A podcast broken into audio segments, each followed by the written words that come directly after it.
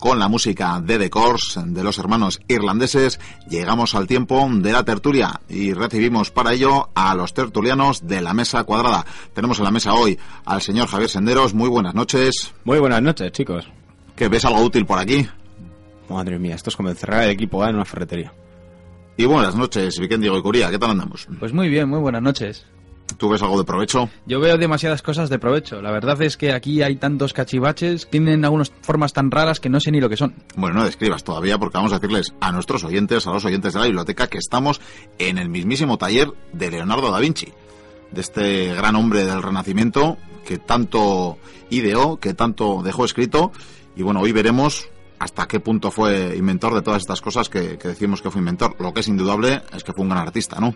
Infinitamente ahí está, ahí para muestra lo que sobre todo conservamos, que son sus dibujos. La verdad es que la vida de Leonardo da Vinci que vamos a contar enseguida es una auténtica maravilla. Es, es que artista, ingeniero, arquitecto, dibujante, es que era todo, una auténtica pasada. Es más, ahora mismo llevamos toda la tarde probando estos ingenios con forma de alas, que luego igual probamos a ver qué tal funcionan. Eh, sí, no tiene muy buena pinta, pero bueno, allá claro, yo creo que hay que ser osados, los investigadores tienen que ser osados, así que estamos aquí para probar entre otras cosas. Y os decimos que vamos a hablar de la vida de Leonardo da Vinci, este, bueno, entre otras cosas, pintor que nos ha dejado cuadros como esa Gioconda tan famosa, tan pobre de ver eh, en esa visita al Louvre con tanto turista, tanto flash y, y ver un cuadro así tan importante desde tan lejos siempre es una pena, ¿no? Pero bueno, ha dejado otras muchas cosas en la historia y de ellas daremos cuenta hoy. Leonardo da Vinci, ese gran hombre llamado por algunos el Homo Universalis, ese que tuvo curiosidad por todo, que quiso saberlo todo y que documentó tanto. En una época también dorada, en una época donde en Italia florecía la cultura, el saber y las artes eh, allá donde se podía mirar, ese cinquecento italiano. Y bueno, pues empezaremos por su infancia.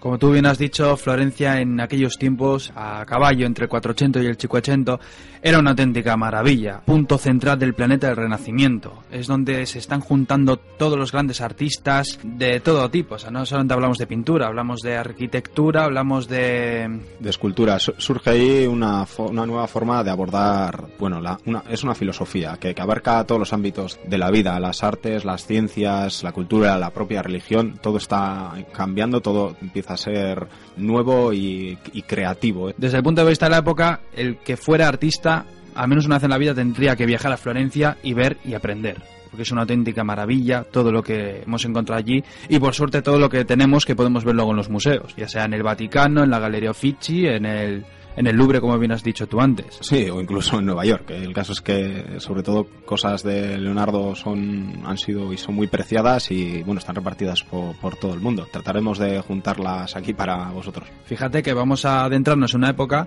en el que no solo está Leonardo, vamos a conocer a Miguel Ángel, a Rafael, a Donatello, a Botticelli, va a estar también personajes como Maquiavelo, César Borgia, mm, Savonarola también anda por esos lares. Es los una Medici, auténtica, bueno, sí, los Sforza, los Orsini, es que son, son las grandes familias italianas, ¿no? Sí, Poderosas, que a su vez eran mecenas de tantos artistas de, lo, de, los que vamos a hablar. Exactamente, porque tenemos que contar cómo en esta época los pintores, sobre todo que es la rama por la que más se decanta Leonardo, por la que vive realmente. Sí, él, él destaca sobre todo en la, en la pintura y, y en el dibujo. Y hace muchos descubrimientos sobre nuevas maneras de pintar que luego muchos le copiarían. Bueno, pues vamos a empezar ese viaje que nos remontará casi 600 años en la historia para llegar al 1452, año de nacimiento de nuestro personaje, de este Homo Universales, hijo de Sir Piero da Vinci. No solo el apellido, también habla de su apellido de, del lugar de procedencia, ¿no? de este pequeño pueblo de la Toscana.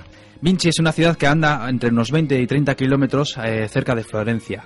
Es un sitio muy estratégico, además. Es parte y paso de una de las rutas pues, medievales de peregrinación, una de las principales rutas, y además eso está estratégicamente situada entre dos, dos grandes ciudades, casi a medio camino, entre Pisa y Florencia que son grandes núcleos que compiten en, en, todos los ámbitos, en artes, en comercio, en, en política y bueno, esa misma competencia es, es, lo que hace que en Italia pues, se fomenten tanto esas artes, ¿no? Porque todas las familias Familia, o poderosos, sí.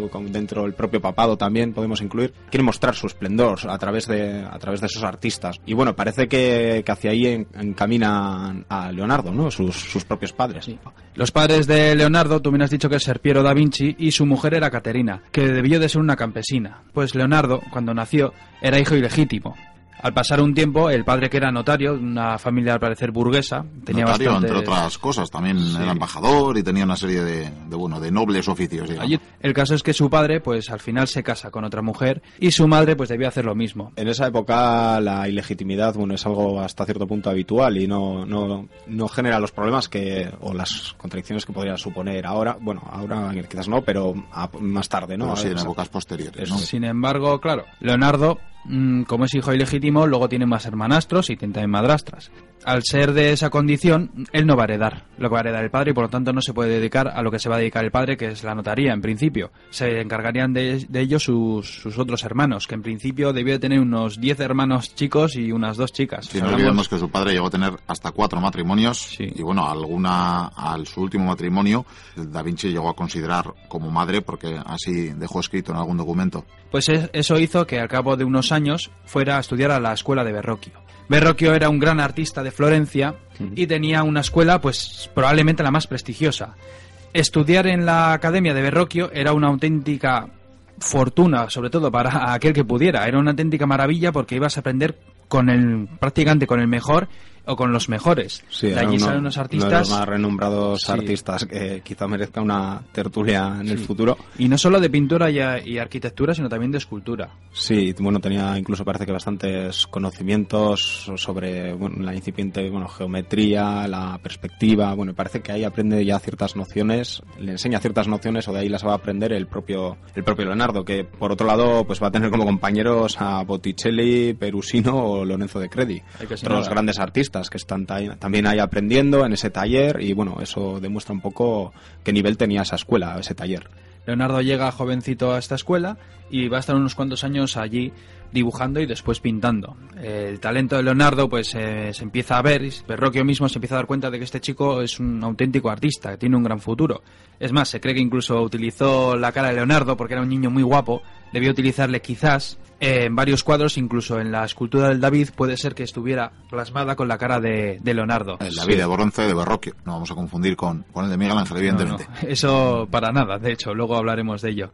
El caso es que Leonardo sigue avanzando con sus artes y llega un momento en que incluso Verrocchio le, le dice para que pinte un ángel. En ese momento estaba haciendo un cuadro Sí, y hay- le dijo a sus alumnos que pintaran unos ángeles. Sí, hay que explicar un poco que estos grandes artistas que tenían sus talleres y pues bueno, al final ah, tenían que hacer frente a una gran carga de trabajo y, y no eran ellos los únicos que participaban en las obras, incluso a veces solo componían los temas o elegían y tal, y participaban los miembros de su escuela, entre ellos pues Leonardo o estos pintores que estaban en aprendizaje, pero que ya eran lo suficientemente capaces para, para trabajar en esas obras. Quizás los remates los acabaría dando el propio maestro, pero es mucha de la producción, y estos serían los primeros trabajos del propio Leonardo, eh, van a ser van a ser participaciones en las obras de sus maestros. Cuando ya acaba ese ángel, pues Verrocchio se queda embelesado, se da cuenta ya de que la habilidad de su alumno es increíble y ah, no sabe si es a raíz de este cuadro o de más cuadros que hizo más adelante, pero Verrocchio se dio cuenta de que su alumno le llegó a a aventajar, llegó en pocos años a ser incluso mejor que su propio maestro. De hecho, Da Vinci decía una frase que hay del alumno que no pudiera superar a su maestro. Supongo que en parte igual vendría de ahí.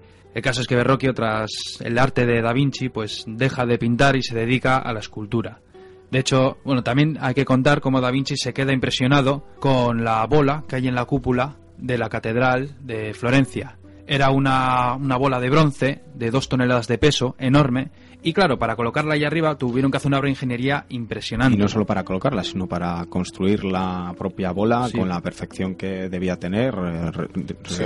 Verrocchio también era fundidor, entre otras cosas. Trabajar Claro, el bronce era- era muy difícil. Era, hay que tener en cuenta que estos artistas son, estos grandes artistas, como lo sería el propio eh, Miguel Ángel, son, son humanistas eh, y, a- y abarcan multitud de disciplinas, no, no están limitados a, a una. La expresión artística abarca, pues eso, la escultura de tanto en piedra como en metal. Entonces, eh, bueno, ahí va a aprender las bases de, de todos estos conocimientos el propio Leonardo. Y no va a dejar de mostrar la admiración por, por el propio Verrocchio y, y- y sus Sí. trabajos, incluso de, de arquitectura, ¿no? Aunque, aunque efectivamente, bueno, en su incesante aprendizaje va a superar, va a superar a su maestro. Se cree que pudo ser un, un, empujón para que Leonardo se dedicara más adelante a la ingeniería. En principio estaba todo el día pintando, aunque se empezaba ya a interesar por muchas cosas. Luego veremos que ese interés va a hacer que Leonardo se dedique a la ingeniería, arquitectura, en fin, a cientos y cientos de, tareas, pero vamos, increíble. Sí, quizás la, la, baza de este alumno ya en esta época y que luego va a demostrar pues con esa multitud de trabajos que realizó en las diferentes pues eh, disciplinas es la curiosidad sí. y, y, la incesante pregunta del porqué de las cosas y tratar de explicarlo. Esto es lo que, lo que mueve a ese alumno y lo que va a mover para siempre a, Leo, a Leonardo a lo largo de su vida hasta su muerte. De hecho, eh, una de sus quejas eh, principales va a ser la falta de tiempo. Lo quería abarcar todo, todo le interesaba y sobre todo, eh, no olvidemos, siempre enfocado hacia el dibujo y la pintura. De hecho, Leonardo, todo lo que hace a lo largo de su vida, cada vez que se le ocurren ideas, cada vez que oye ideas, cada vez que ve algo, él lo está apuntando. De hecho, luego se ha lo llaman los 20 códices que han llegado hasta nosotros, bueno, con cientos de hojas, que creo que al final suman más de 7.000 hojas, donde tenemos mm, miles de ideas de Leonardo apuntadas. No están ordenadas, por supuesto, son anotaciones que él tenía, pero es que ahí se puede ver una cantidad de cosas, pero bárbaro. Sí, de, o sea, tú puedes encontrar de hecho... diseños de, de, catedrales a ver de repente el vuelo del pájaro o a ver un partes de humano de un es, ser humano es que es increíble. Es el mayor legado que deja Leonardo, es el mayor legado que deja Leonardo. Es más, eh, son infinitos más los dibujos inacabados que, o anotaciones que deja que obras, obras completas finalizadas, de las que, bueno, atribuibles a él solo conservamos 20 y, sin embargo, ya has dicho tú, la cantidad de pergaminos con dibujos y textos de la propia mano que nos deja este artista. Es una serie que abarca, eh, bueno, que, engloba to toda su vida, todas sus investigaciones, eso y los que, y los que nos faltan por desgracia.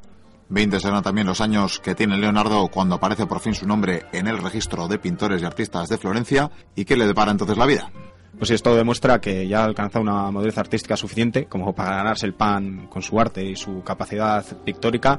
Y bueno pues va a empezar a recibir encargos sobre todo pues, religiosos no para las múltiples iglesias que hay que embellecer en esta época y que al final son obras pagadas bueno o por los propios religiosos o por esas familias que, que quieren labrar su nombre y un espacio en, en la sociedad no de hecho, también en esta historia tiene un problema un poco trágico, ya que a los 24 años, pues Da Vinci le acusan a él y a otros compañeros de sodomía. Por lo visto han abusado de un modelo, se cree, porque claro, en aquella época había una caja, por así decirlo, una cosa especial donde tú podías echar las cartas con quejas o cuestiones que luego eh, llegaba a los altos cargos. Y llegó esa carta. Da Vinci, pues está muy preocupado. ¿Por qué? La sodomía estaba, no estaba demasiado bien vista Tampoco es que fuera una cosa terrible, pero podía ocurrir dos cosas. Una, pagar una multa y otra, incluso la pena capital. Son momentos muy duros para él, pero bueno, cuando llega el juicio, pues nadie sale a quejarse ni a acusarle de nada y por lo tanto, por suerte él y sus compañeros salen de rositas. También ocurre sobre estas fechas en Florencia un golpe de estado, donde parece que va a haber guerra, pero al final por suerte la diplomacia de los Medicis consiguen calmar el tema. En 1481, ya cuando tiene ya 30 años, pues mandan a muchos a decorar la capilla Sistina y no le llaman a él. Supongo que esto le, le debió de cabrear mucho. Pero como vivía de lo que vivía, pues tenía que aceptar cualquier, cualquier trato que le, que le mandaran. En este caso le mandaron hacer, por ejemplo, la adoración de los Reyes Magos, pero fijaos en las condiciones. Tenía que hacerlo en menos de 30 meses y se tenía que pagar él todo. Bueno, y hay quien dice que lo dejó sin terminar precisamente en protesta personal por no haber sido invitado a, a la decoración de la Capilla Sistina. De hecho, bueno, son numerosas las obras que quedan sin acabar en esta época por los diferentes artistas, porque bueno, muchas veces no reciben los pagos, quedan corto dinero y su único modo, pues es o no finalizar las obras o aceptar nuevos trabajos por los que sí creen atisbos de, de cobrar, ¿no? Entonces trabajan por lo general en más de una obra y ciertamente con ayuda de su padre establecerá incluso su propio taller Leonardo en Florencia y tendrá sus propios encargos, pero bueno, entre otras cosas porque su padre, además de financiarle el taller, es amigo de Lorenzo de Medici y seguirá colaborando eh, Leonardo con el propio Verrocchio, voluntariamente digamos, aunque ya se haya independizado como artista y ya sea un maestro independiente, digamos. Sí, pero bueno, no, no puedes descartar lo que es a, a tu mentor. No, evidentemente. El caso es que tendrá una buena relación o más bien Lorenzo de Medici tendrá buena muestra y sabrá muy bien de lo que es capaz Leonardo. Sí, su arte no pasa inadvertido para los gobernantes que en ese momento son los Medici y bueno, hay que decir que Lorenzo, ese, ese hijo de, esa familia, futuro gobernador y parece que habilidoso y gran político y líder, eh, ya bueno entabla una cierta amistad o que, irá acrecentándose con los años con el propio Leonardo, pues son de la misma de la misma quinta y bueno pues eh, parece que tienen una, una cercana relación, quizás por esa confianza y por, por las habilidades que ha, que ha demostrado Leonardo ya en su propio taller, deciden enviarlo a Milán a la corte de los Sforza, esa otra gran familia que gobierna allí, que en la que quiere estrechar relaciones eh, los Medici, deciden enviar al propio Leonardo como embajador artístico y bueno, para que aporte sus, sus dones allí en, en esa corte. Bueno, es como una suerte de, de por un lado pues diplomático pero también un, trabajador que se pondrá al servicio mira qué artistas tenemos efectivamente es una manera de mostrar poder también y aportar ¿no? a esa familia un gran artista y aunque al duque de Milán le daría muestra de su maestría con una curiosa lira de plata con forma de cabeza de caballo, eh, se ofrecería, mediante una carta que le dirigía al mismo, bueno, con una serie de, de, labores, ¿no? No solo como pintor, ni mucho menos. La verdad es que es una auténtica pasada esta carta, sobre todo por la chulería que demuestra ahora mismo Leonardo da Vinci en esa carta pues, le dice lo que tú has dicho. Me ofrezco como pintor y tal. Se promociona y se vende, Pero de una manera tremenda. Él mismo dice que puede ponerse a construir armas militares, armas de asedio, todo tipo de armas curiosas y extrañas. Por ejemplo, envió un dibujo de un diseño de una especie de tanque de su época, con planchas metálicas, otro con cuchillas, incluso una especie de morteros extraños, armas de asedio también bastante curiosas, incluso puentes que cuando pasaba el enemigo podía destruirlos. Luego también le enseñó varios proyectos de arquitectura, de palacios, de fortalezas, en fin, algo tremendo. Y también tiene el valor de decirle que es capaz de construir ese caballo que quería hacer el mismísimo Ludovico Sforza. Porque Ludovico Sforza, para conmemorar a la vida de su padre, quería hacer una, una figura ecuestre, la de su padre montado en un caballo. pero hay que decir que el símbolo de los Sforza es precisamente un caballo, de ahí exactamente. ese interés. Pero con una dificultad, tenía que ser de bronce pero el doble de grande de las que hasta ahora se habían hecho. Es decir, hablamos de una escultura increíblemente grande y por sus dimensiones era en principio imposible para la época. Leonardo, sin embargo, tiene valor de decirle que es capaz de hacerlo. Por suerte para él, debe darle una buena impresión a Ludovico Sforza y pues le, recluta entre sus filas de artistas, pero en un principio como pintor, luego ya se vería. Su labor principal en, en la corte de Ludovico Sforza será la de ingeniero la de ingeniero, la de encargarse de las fiestas, la de diseñar los trajes, la de las tuberías mismamente de toda la zona. Incluso con el tiempo, pues aparte de hacer también muchos cuadros, pues se dedica ya a perfeccionar las murallas que tiene en el, en el palacio. Yo creo que deberíamos de hablar un poco sobre el caballo, sobre aquel caballo de, del padre de Ludovico Sforza. Digo caballo porque en principio, aunque iba a ser una figura ecuestre, lo que hizo Leonardo fue diseñar primero el caballo él creía que era lo más complicado. Una vez terminada esa escultura, seguramente luego pondría el jinete. Esta estatua era de unas dimensiones tremendas. De hecho, hablamos que debía rondar entre los 6 y los 7 metros. Por lo tanto, pues Leonardo se tira muchos años haciendo eh, dibujos y bocetos sobre caballos. Se está volviendo loco. Incluso en un principio quería hacerlo con las dos patas traseras levantándose, pero por razones sobre todo de equilibrio, decidió hacerlo un caballo que iba andando al paso. Entonces, bueno, a medida que fue avanzando, Ludovico Sforza le decía, enséñame algo. Y al final, tras hacer muchos modelos en pequeña escala, decidió hacer uno ya a escala real. Entonces, eh, Ludovico Sforza pues le hizo una comida donde trajo a gente rica, pues para que todos alucinaran con el caballo.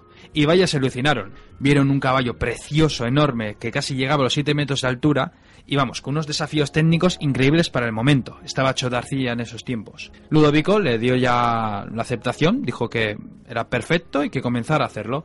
Y para ello Leonardo pues le pidió la cantidad exacta que necesitaba, en este caso de, de bronce, para hacerlo.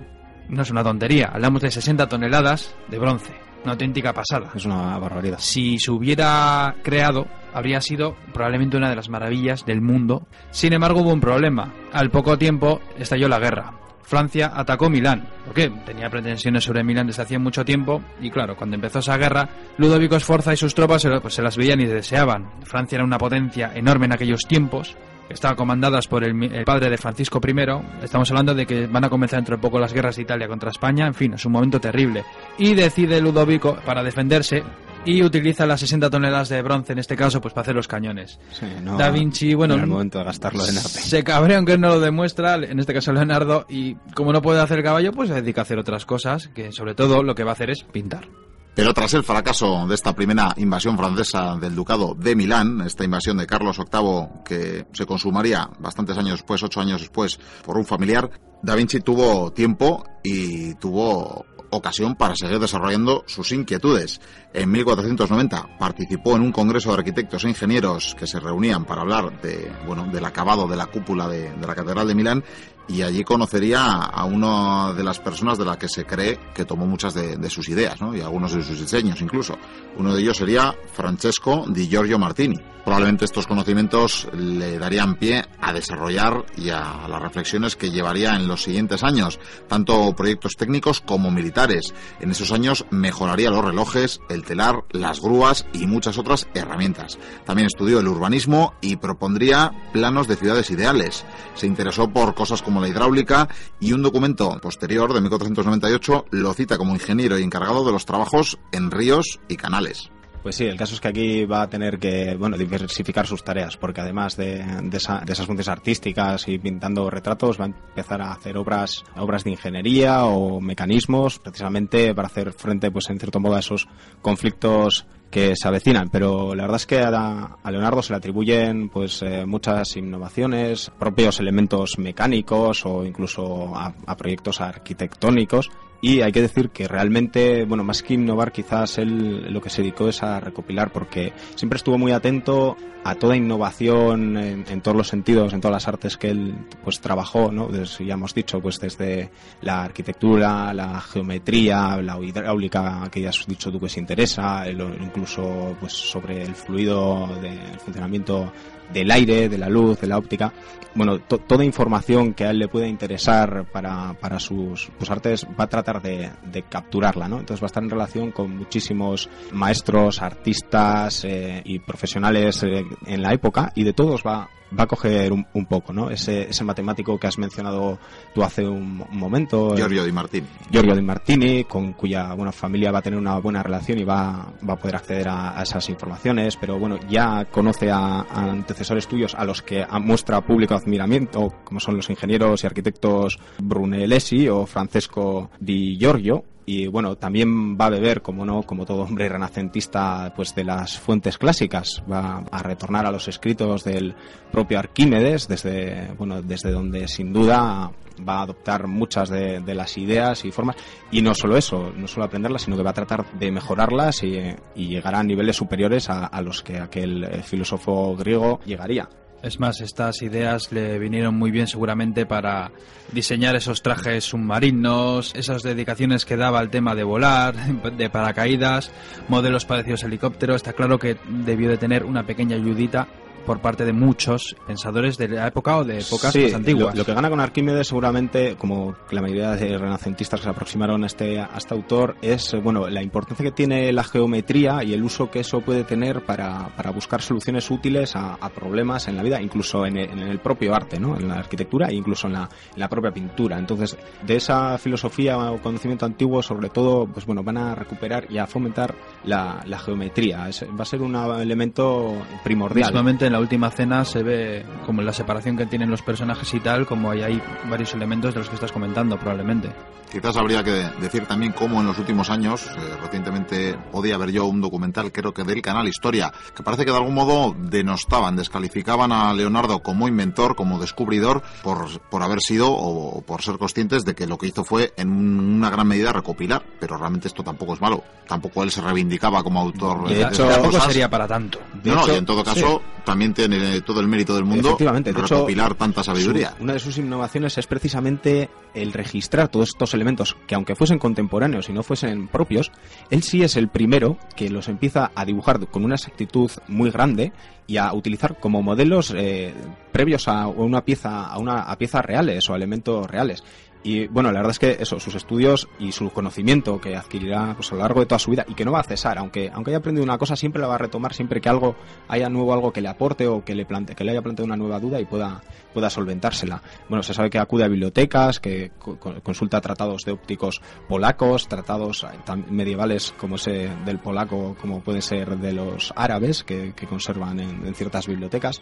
Siempre va a estar eh, buscando el porqué, ¿no? A, si no, acuérdate, y, cuando más más adelante le dio por incluso eh, coger a cadáveres y incluso abrirles para ver cómo es la- la anatomía por dentro del ser humano.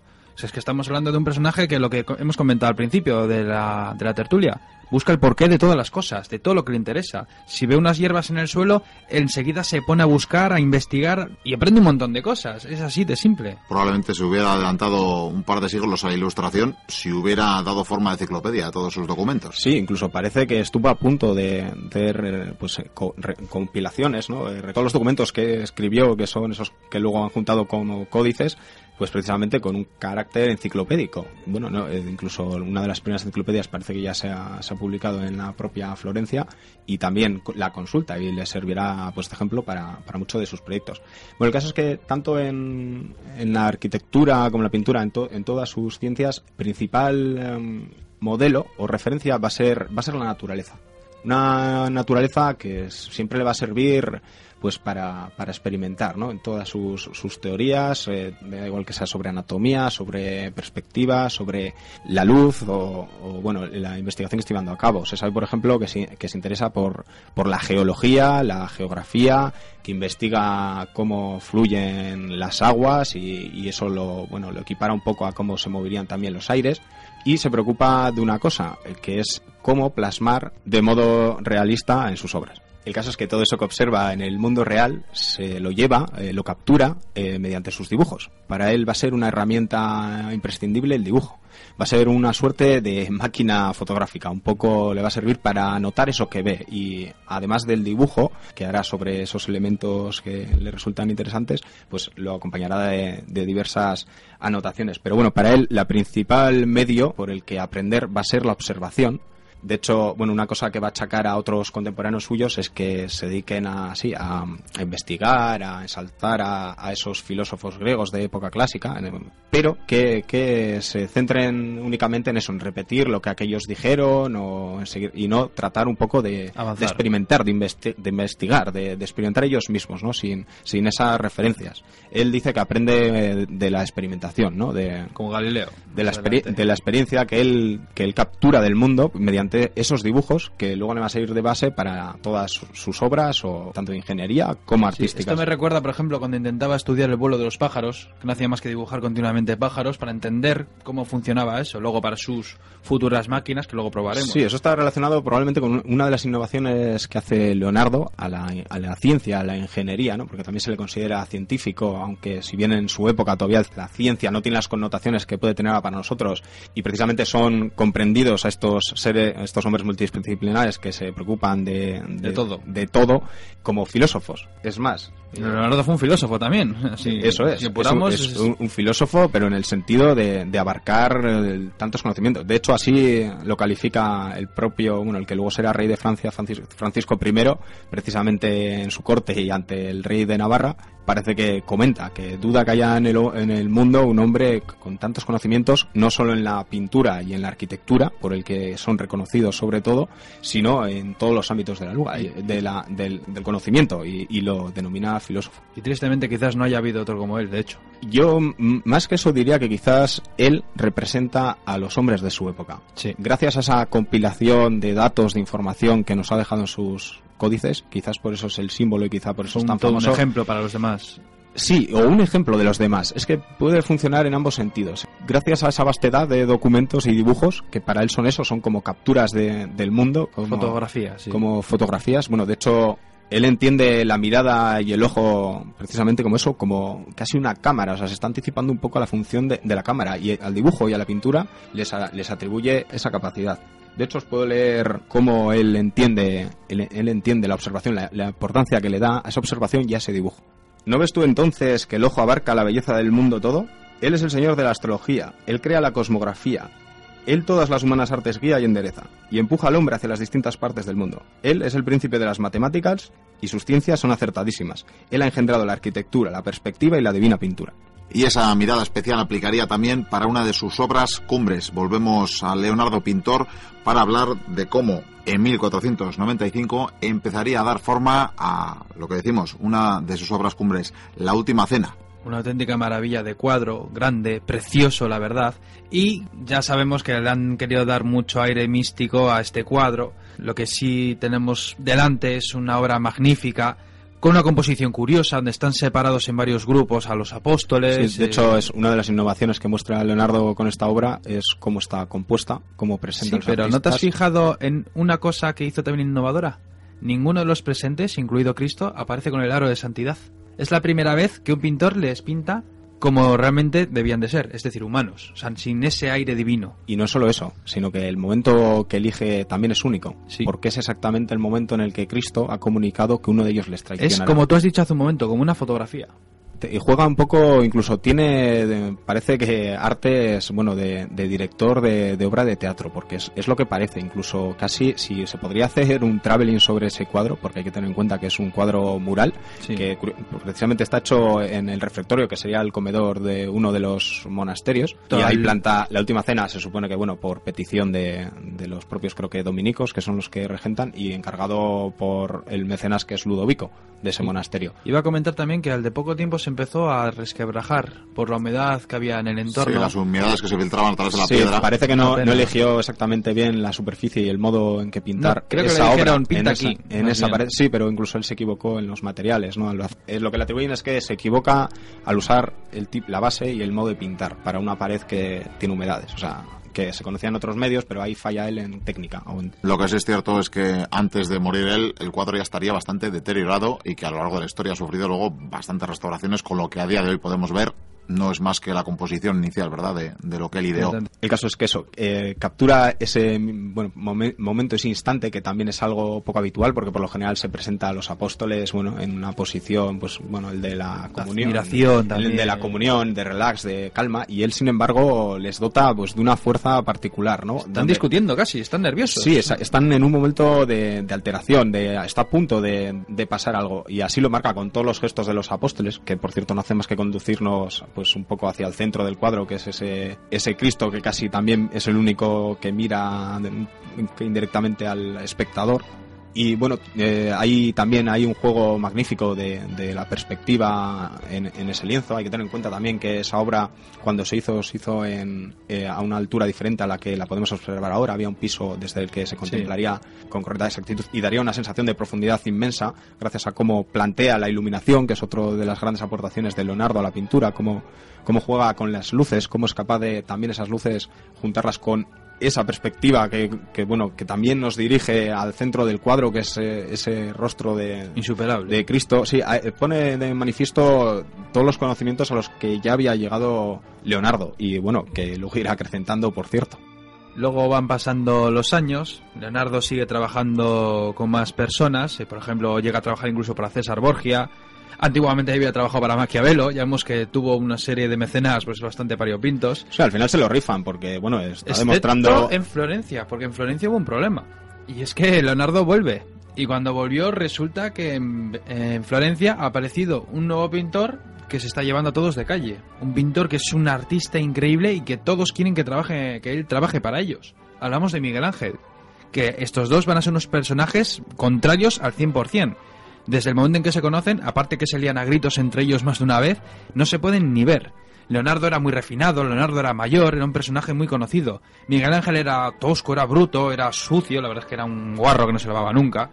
Pero nadie quita la habilidad que tenía Miguel Ángel a la hora de pintar. son, son dos locomotoras No pueden estar juntos en, nin- en ningún momento. De hecho, lo que Leonardo le criticaba es que parecía un panadero por ser escultor y por llevar siempre, fin, ese Sí. polvo blanco. una crítica. De Sí, hecho, es una cosa que tiene Leonardo, ¿no? Para Leonardo, como os he dicho, lo primordial es la pintura y el dibujo, pues bueno, ya hemos dicho cómo, cómo lo utiliza él, ¿no? Y la importancia bueno, y que lo le da. Y lo subidito que estaba él también. Y bueno, de hecho, él cree, así como no lo cree Leonardo, que la pintura es, eh, es la más grande de las artes. Una buena que se montó fue, por ejemplo, con aquel David de Miguel Ángel, aquella escultura esa gigantesca, preciosa, increíble que podemos ver en Florencia.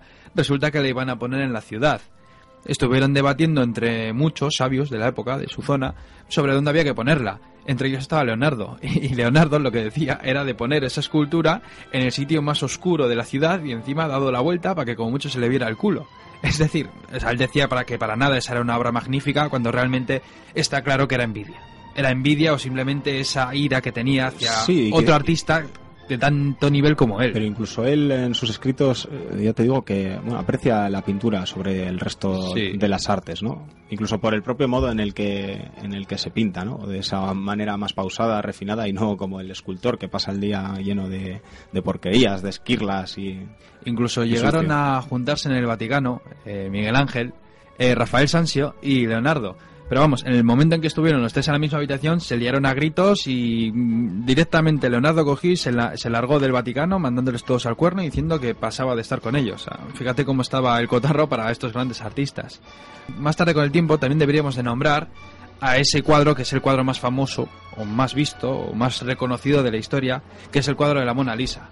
Sobre este cuadro, bueno, se ha dicho mil historias, se han dicho, bueno, es que de, de la protagonista, pues se, ha- se le han puesto varios nombres, Lisa Gerardini o mucho- muchos son nombres Sí, más. el caso es que quizás, bueno, sea el más conocido y sí que, bueno, muestra también aquí sus, sus dotes. Quizás lo que haya más motivado más eh, a este cuadro es, es precisamente el enigma que hay sobre ese cuadro o la propia sonrisa, ¿no? El caso es que aquí no hace más que demostrar Leonardo lo que ya ha demostrado con otros retratos que realizara anteriormente y sobre todo en esa corte de Milán, ¿no? Donde tuvo la oportunidad de retratar a numerosas favoritas de los de la corte o miembros de, de las familias de todo. pu- pudentas.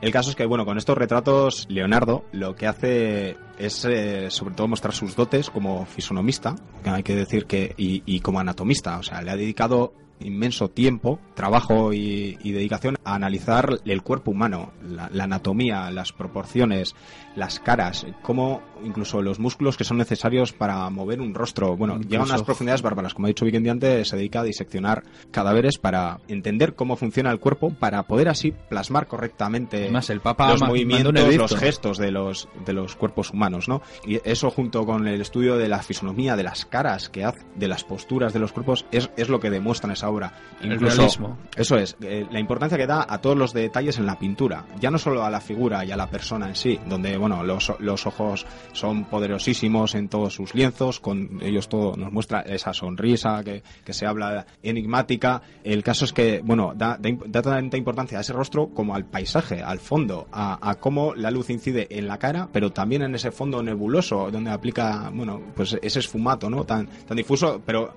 que demuestra también lo- los estudios que hizo sobre la luz y la atmósfera y cómo, cómo interactúan luz y sombra en, De sobre los y cómo ha de pintarse. Para darle un poco de INRI al, mi- al misterio de ese cuadro, hay muchas posibilidades sobre que el mismo cuadro que está en el Louvre no sea el auténtico. Se sabe que el Rafael Sanchio, cuando fue a ver la obra de, de Da Vinci, de esta Mona Lisa, le gustó tanto que quiso hacer un boceto.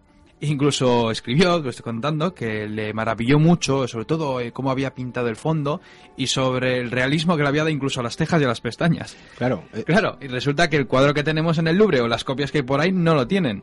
Por lo tanto, existe una pequeña duda, pequeña, probabilidad, por así decirlo, que incluso ese cuadro que estamos viendo todos los días no sea el auténtico. Eso ya entra en la leyenda, pero yo creo que ahí queda y que es un misterio que habría que contarlo. no Hay que tener en cuenta, hay que tener en cuenta que el cuadro, a pesar de su pequeño formato, a Da Vinci le llevaría, como en tantos otros anteriores trabajos suyos, le llevaría prácticamente tres años, entre el 1503 y el 1506 acabarlos, y posteriormente, varios años después, casi más de un lustro después, le haría varios retoques. Entonces Sí. es posible que incluso el que contemplara en un primer momento Rafael no fuera el mismo que, que ha terminado acabado. Es más, nunca se separó de ese cuadro. Decían igual que estaba enamorado de la propia chica, aunque si se supone que Leonardo da Vinci era homosexual, probablemente estaba enamorado simplemente de la maravilla que había creado en esos momentos. Sí, seguramente yo no desprendería ese cuadro De pero hecho, por, por ese- lo precioso quizás que es. Ese cuadro se lo llevó a Francia cuando le llamó Francisco I. Ya Leonardo ya tenía 60 años. Ya Leonardo ya estaba hecho un asco el pobre hombre y ya no, no podía hacer ya obras, no podía hacer maravillas. Sin embargo, incluso se llevó ese cuadro porque es que no quiso separarse jamás de él. Francisco I le tuvo en esa corte, pero Leonardo, al poco de llegar encima, le, debía de dar un telele que, le inutilizó uno de sus brazos y el otro tenía una especie de temblor. Leonardo no era capaz de hacer nada. Sin embargo, Francisco le quería con él. Y le quería con él porque admiraba a ese hombre. No podía hacer ya nada, pero es que estaba enamorado de, de él y de sus maravillas que creaba, de su filosofía, de todo. Para él era uno de los grandes y, y quería darle lo- lo- la mejor vejez posible. Tristemente, a, cuando eso fue cuando tenía 60 años. Cuando ya tenía 67, Leonardo ya estaba a punto de morir. De hecho, al poco de cumplir 67 años, pues mandó ya repartió ya sus bienes y el pobre pues ya murió. Se dice incluso que llegó a abrazar el catolicismo en sus últimos momentos, aunque bueno, esto ya es, es un poco leyenda, como cuando decían que murió incluso en los brazos de Francisco I, ya que Da Vinci en principio a lo largo de su vida siempre así, había sido un ateo y más que ateo. Y nunca había, o sea, pintaba esos cuadros, pero él en principio no profesaba ninguna religión. A pesar de haber pasado también varios años en el Vaticano. Pues sí, y, y estando en tantas iglesias... precisamente por eso. Caballeros, estoy abrumado con tanto dato, así que si os parece vamos a diseccionar un poco lo que es la, la vida de Leonardo, para lo que regresaremos, me parece a mí, en otra tertulia a este taller, a este taller de Leonardo da Vinci. Pero por hoy el tiempo no da para más, os tengo que despedir. Y os voy a despedir, pues invitándoos, como decía al principio, a probar, bueno, empíricamente la validez. Así que si te parece, prueba una de estas máquinas voladoras de Leonardo. Pues este hace un ruido raro, pero bueno, voy a probar. voy a acercarme agita a la. Javi, coge algo tú también. Sí, yo voy a coger esto que parece un helicóptero tornillo, no sé qué es, pero seguro que vuela. Pues ala, voy a abrir aquí la- las ventanas. Te empujo un poco, Javi. Te Un empujo poco. empujoncito. ¡Madre mía! Una, dos.